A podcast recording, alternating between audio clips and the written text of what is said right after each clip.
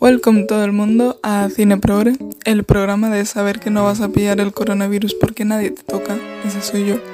Y hoy quería hablar de una serie que me gustó mucho.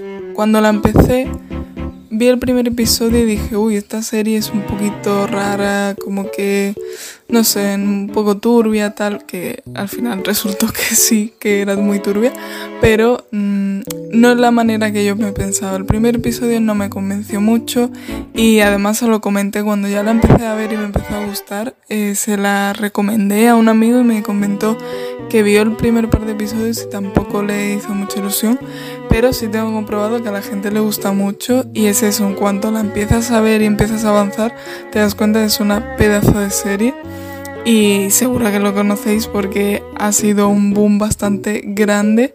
Estoy hablando de Bojack Horseman, que salió, la última temporada salió hace bastante, bueno, bastante poco.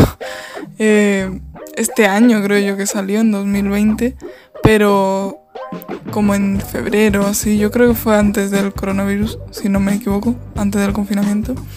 Pero el caso es que tiene seis temporadas, con lo cual no es tan reciente en el sentido de que la primera bueno, seis temporadas, puede ser que tenga cuatro. Ahora estoy pensando que no sé cuántas tiene.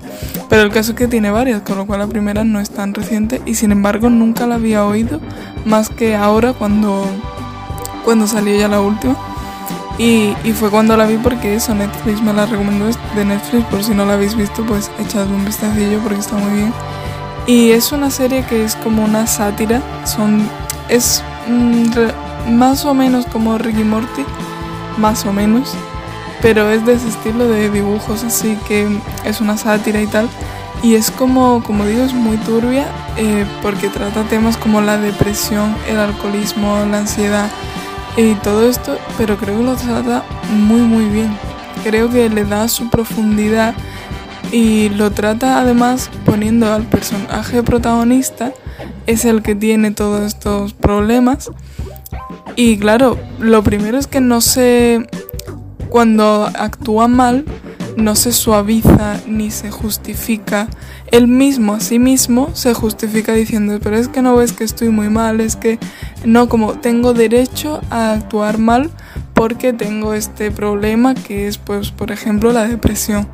Y, por eso, y eso es lo que me da derecho. Pero está la contraposición de otros personajes que le dicen, es que no puede ser un gilipollas y decir, no, es que lo soy, pero porque esto, no, porque es verdad que tienes tus problemas, pero está en tu mano hacer algo para cambiarlo, porque él se mete al final en una clínica de rehabilitación para dejar el alcohol y no sé qué, pero claro, se ve durante toda la serie que, está en ese mundo y que no sale de él y que simplemente es muy desagradable con todo el mundo, pero no trata de solucionar sus propios problemas para solucionar, pues eso, el, para cambiar el ser tan malo, porque realmente acaba siendo una mala persona.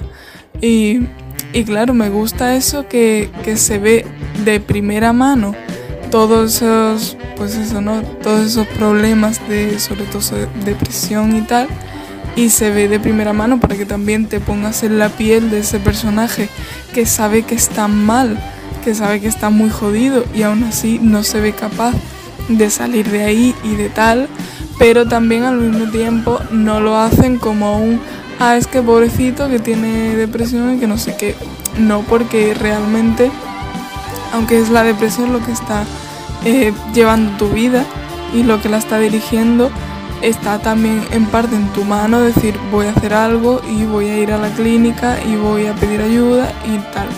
Entonces me gusta mucho ese tema.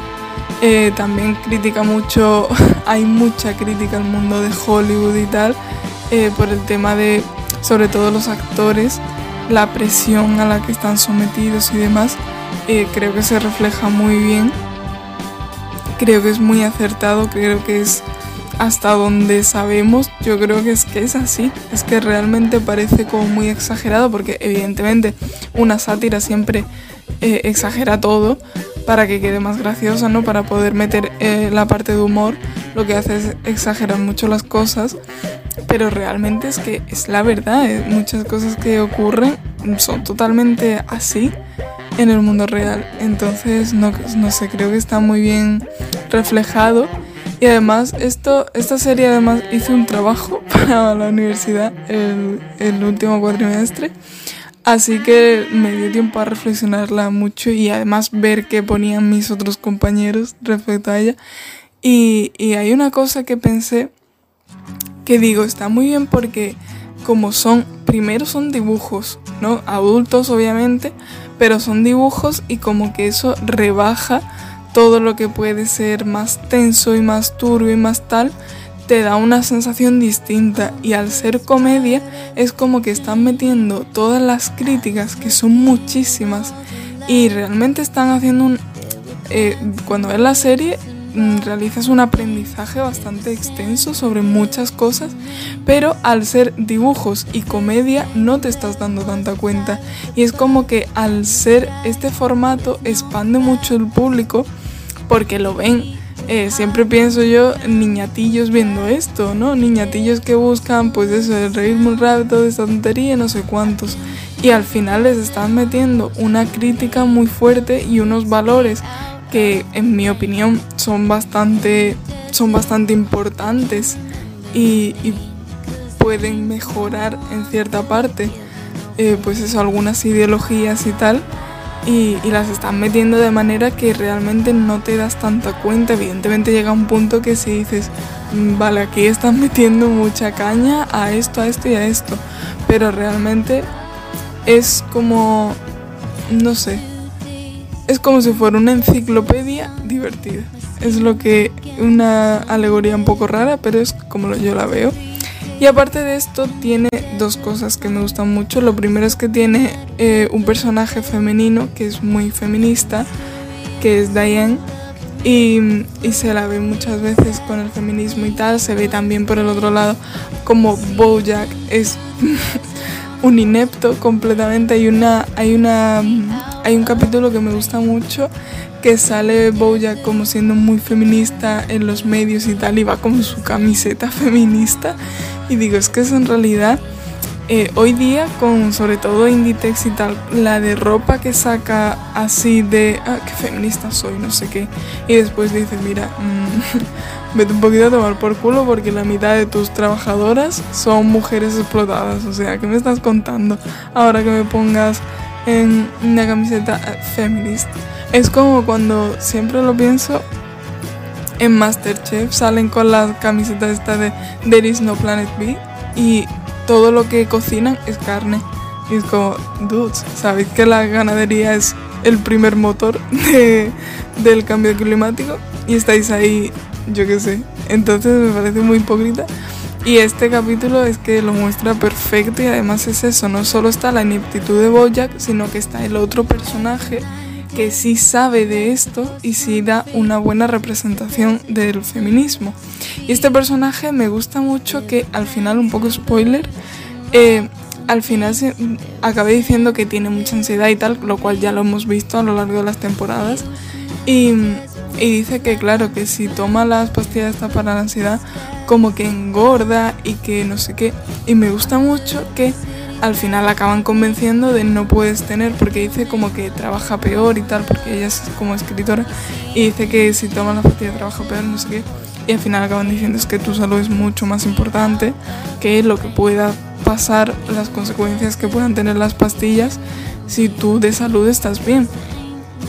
Y me gusta mucho que eh, ponen como que acaba tomando las pastillas esta y que, eh, bueno, pastillas, medicación, que parece que se está drogando, su medicación. Y en la última temporada eh, la dibujan gorda y me encanta porque es como, es la misma persona, pero se muestra que está feliz y que, no sé, es como, me parece muy guay que lo pongan así porque hay mucha coña con Bojack de que está, vaya, no está súper gordo, pero sí que está un poco gordo y no sé cuánto pero es la coña. Y al final que ponga a una mujer que ya eh, se ve menos, una mujer gorda que además se ponga como que precisamente así es como está sana, porque esa gordura le viene a raíz de otra cosa, no sé, me parece muy positivo. En sí ese personaje me parece muy, muy, muy positivo.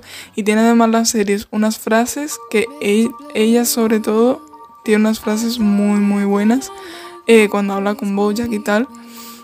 Y también tiene otra cosa esta serie que me sorprendió muchísimo me sorprendió muchísimo para bien que hay un personaje asexual, lo cual no se ve nunca, es que no se ve en ninguna serie. Y que la hayan puesto aquí y que además informen sobre ello porque siempre estamos con el tema de ¿qué hacemos? ¿Visibilizamos o normalizamos? Este tema yo creo que hay que las dos cosas obviamente, pero sí hay que visibilizar mucho de qué trata y cómo es y tal, porque creo que hay muy muy poca información sobre esto y creo que está muy oculto, ni siquiera en el colectivo no hay una A en la LGTBIQ, que ahora se pone también, cada vez ponemos más letras y no está la A de asexual, eh, que no sé, tengo entendido que es que son el colectivo, por así decirlo, asexual, que no quiere estar dentro del colectivo LGTBI, no lo sé, esto mm, puede ser me lo, estoy, eh, me lo estoy inventando ahora mismo porque no estoy segura, pero me suena de algo. Pero el caso es que no se trata nunca y me parece muy guay que además es el mejor personaje, a mí me encanta. y y además ponen como que lo explican porque él es como, primero le dicen que no, que para no tener pareja y no, no tiene necesidad de tener relaciones y no sé qué. Pero después le van explicando como, claro, él dice, pero yo sí quiero tener pareja, pero sigo siendo asexual, ¿qué pasa? ¿Qué ocurre? No, y ya como que van explicando los tipos de asexualidad y tal.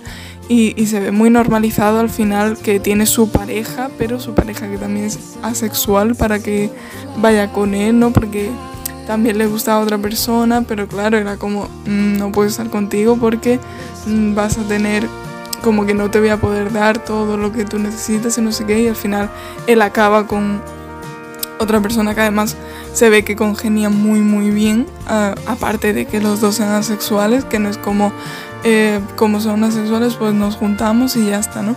Sino que realmente congenian muy bien y hacen muy buena pareja. No sé, es como, es que creo que está todo tan bien hecho eh, tiene tanta crítica, es muy divertida, o sea, si la ves simplemente por entretenerte es que es muy graciosa y, y está todo tan bien estructurado, no sé, es que simplemente creo que está genial, está genial, así que hoy os recomiendo un montón esta serie. Me imagino que la habréis visto porque es como súper famosa, pero si no la habéis visto, vedla, está en Netflix y tuyo que seguirá estando porque me parece que es original de Netflix. Así que de a verla, como digo, no sé si tenía, me suena que sean seis temporadas, pero ahora estoy dudando. Pero yo creo que sí. Si no, pues da igual. Se... Igualmente, aunque veáis que son muchas, se ve en nada. Yo la vi súper, súper rápido.